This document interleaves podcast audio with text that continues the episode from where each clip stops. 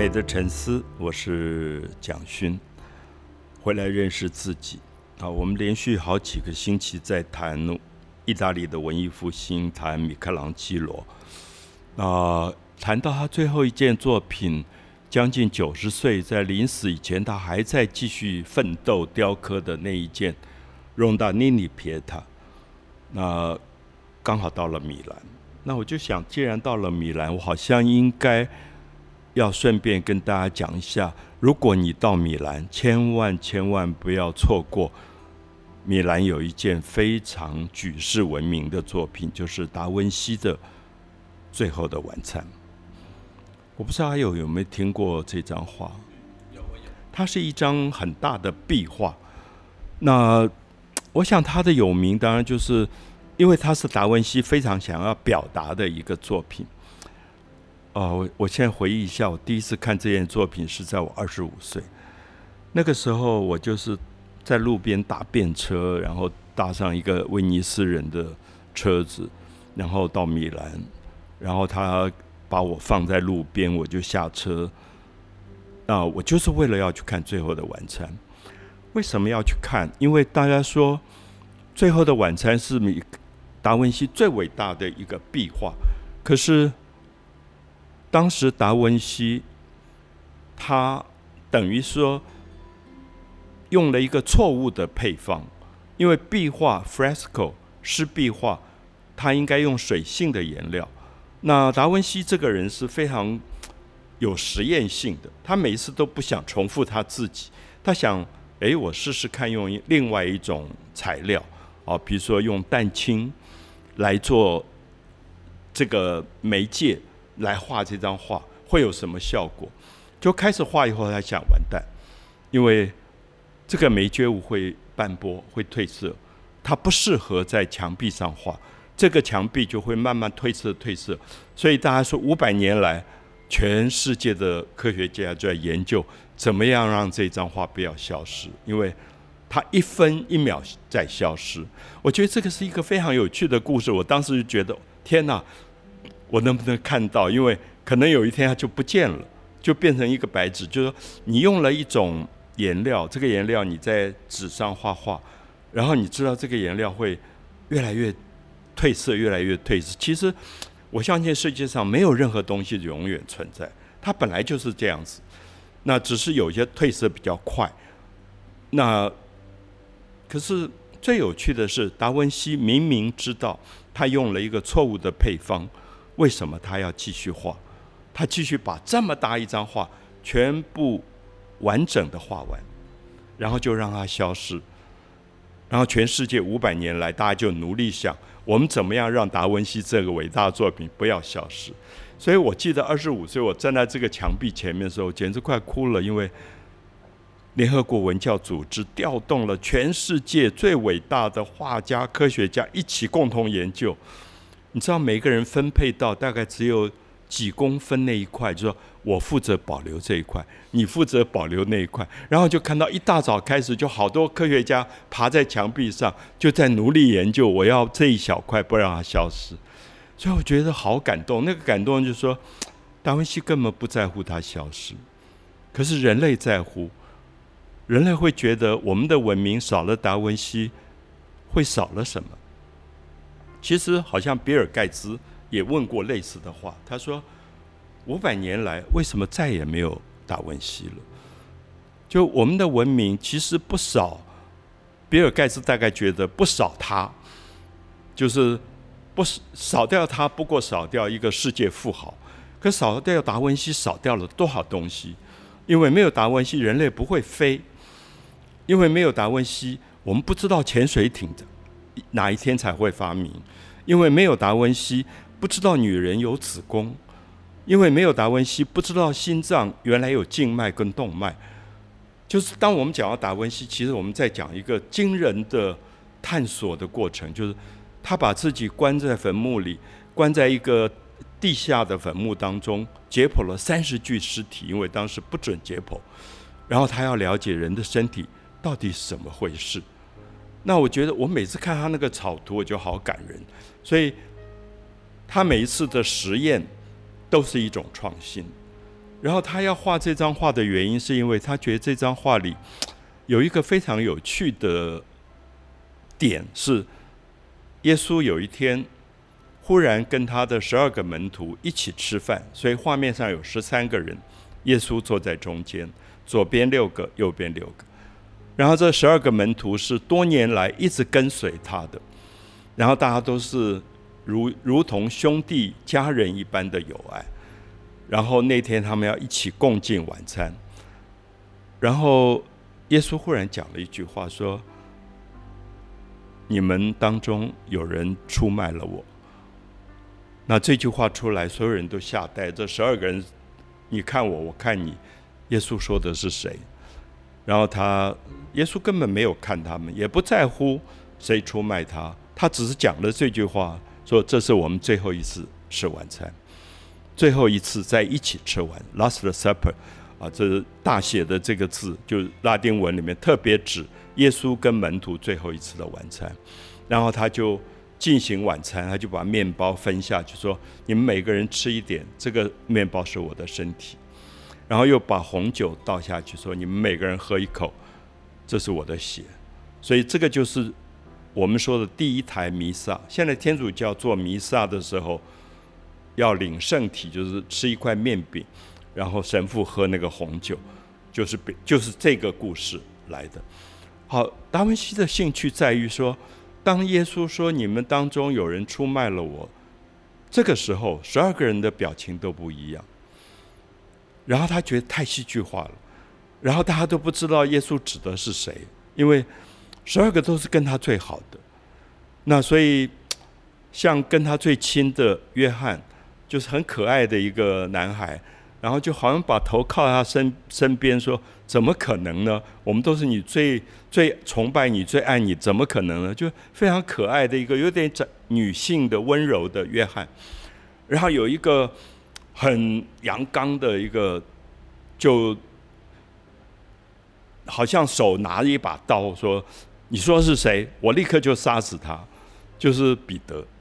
啊，就是后来做第一任教皇的彼得，就其实十二个门徒个性都不一样，有的在指天发誓说绝对不是我，那人每一个都不一样。那今天我们读圣经这一段，我们知道门徒里面有个叫犹大的，那他拿了一些钱出卖了耶稣，告诉罗马人、罗马士兵说他们在哪里，因为他们找耶稣找不到。可是达文西其实并并不在意。犹大是不是出卖了耶稣？因为耶稣仿佛完全知道这是安排好的宿命，他来就是为人类赎罪，他来就是要被逮捕，他来就是要钉十字架，用他的血去为人类赎罪。如果没有人出卖他，他也不可能为人类赎罪。所以，其实达文西看到了耶稣在福音书里非常吊诡的一种矛盾，好像这是他自己。选择要做的一件事，所以那个出卖的人好像也只是很无辜的一个因果，所以耶稣在中间有一点像一个金字塔的三角形，他完全没有看旁边，就因为他完全知道，他所有事情都知道，甚至所有的事情都是他安排，因为他就是上帝。可是反而是十二个人的面部表情太精彩。达文西据说那个时候。画这张画的时候，每天在街上乱走，然后就坐在街边就看一个人，人家都觉得有来了一个怪叔叔。就我有时候在捷运我看人家，我觉得啊，这个人好想画他。我可是你知道，人的眼睛是有很多透露性的，然后那个人觉得这个人好可怕。那如果是一个漂亮女孩，更可怕，他觉得你简直不知道要要是不是要做性侵犯了。这样，我觉得达文西的那段故事很有趣，就是。他就在街头，他觉得十二个人都在街头上，十二个人就是十二种不同的人性，天真的，呃，刚毅的，呃，怀疑的，自我反省的，有十二种不同的人性。这十二种可能都在达文西身上，他自己身上也都有，我们也都有。所以他其实借着宗教的这一张绘画，传达了他对人性的。一个解剖，就他想了解人，他想了解人从善到恶有多少可能性，从天真到邪恶中间有多少的变化，所以那张画实在太精彩。那后来这张画大概在二零零零年嘛，就经过那些科学家一块一小块的修补，终于完全完成了。那当然有些地方战争被炸毁过，也补不回去了。可是修复了以后重新开放，呃，我我去过，大概一次只容许二十个人在那张画前面，很大一张壁画，同时只有二十个人，然后你大概只有。不到半小时的时间在那张画前面，所以你知道外面排队排到简直吓死人。我们的团体是两年前就在台湾申请，所以我们某年某月某日几点钟我们要到米兰要看这件作品，所以你就排排进去了。所以到门口你还是要排队，然后你在他面前就停留半小时。所以我想米兰的这个最后的晚餐。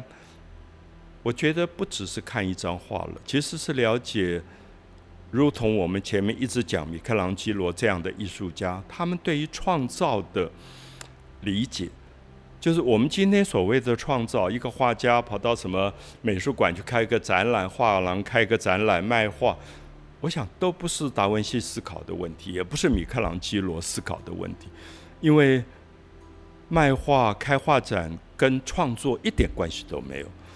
那去上杂志、上媒体也没有任何意义。那达文西、米开朗基罗永远在问的是：说我活着的意义是什么？我怎么样认识我自己？我有多么复杂？我身上有多少天真圣洁的东西？同时，我身上有多少邪恶、罪恶的东西？他同时都要解剖。那我觉得这是达文西跟米开朗基罗最了不起的，就是他们两个人。在那个时代，成为文艺复兴这个伟大的文化运动的巅峰，啊，最高峰。那所以比尔盖茨说：“为什么五百年来再也没有达文西了？”其实我们也可以说，五百年来再也没有米开朗基罗了，因为创造的意义被改变，创造变成非常的商业化，然后消费群众，他没有一个很高远的一个对人生的。这种探讨，就你今天很难想象一个艺术家会把自己关在坟墓里，如果不准你解剖，他要去解剖三十具尸体，因为他想知道圣经上说人的身体是上帝创造的，到底是对还是不对？当他解剖到女人的子宫，而子宫里面有一个没有生下来就死掉的婴儿的尸体的时候，他说圣经里说的是不对的。那人是经过受精卵以后形成了这个婴儿，那女性有子宫，那那个素描大家今天都可以看得到，那个素描还在，就是他当时就是在那个又暗又臭可怕的坟墓当中，他做这个素描，画下了世界上第一个女性的子宫里面有一个婴孩，而且他旁边还画了一个种子，好像他在说明种子跟女人的子宫非常像。它其实就是一个生命诞生的一个过程，它也解剖了心脏，它是第一个开始了解进入心脏的血管跟血管出来的这些静脉，就是我们讲现在讲静脉跟动脉，它是不一样的。它测定了这些东西，它也解剖人的大脑，它也解剖人的视网膜，了解了眼睛视觉的这些构造。我想这些都是。我们今天很难要求一个画家做的事情，可是他当然，他没有把自己框架在一个画家这个身份，他觉得他不只是画家，他是一个完整的人，所以他画过一个很有名的设计稿，大家看过，就是一个裸体的男人，双手双脚张开，然后在一个圆跟方当中，他说完美的身体就是宇衡量宇宙的尺度。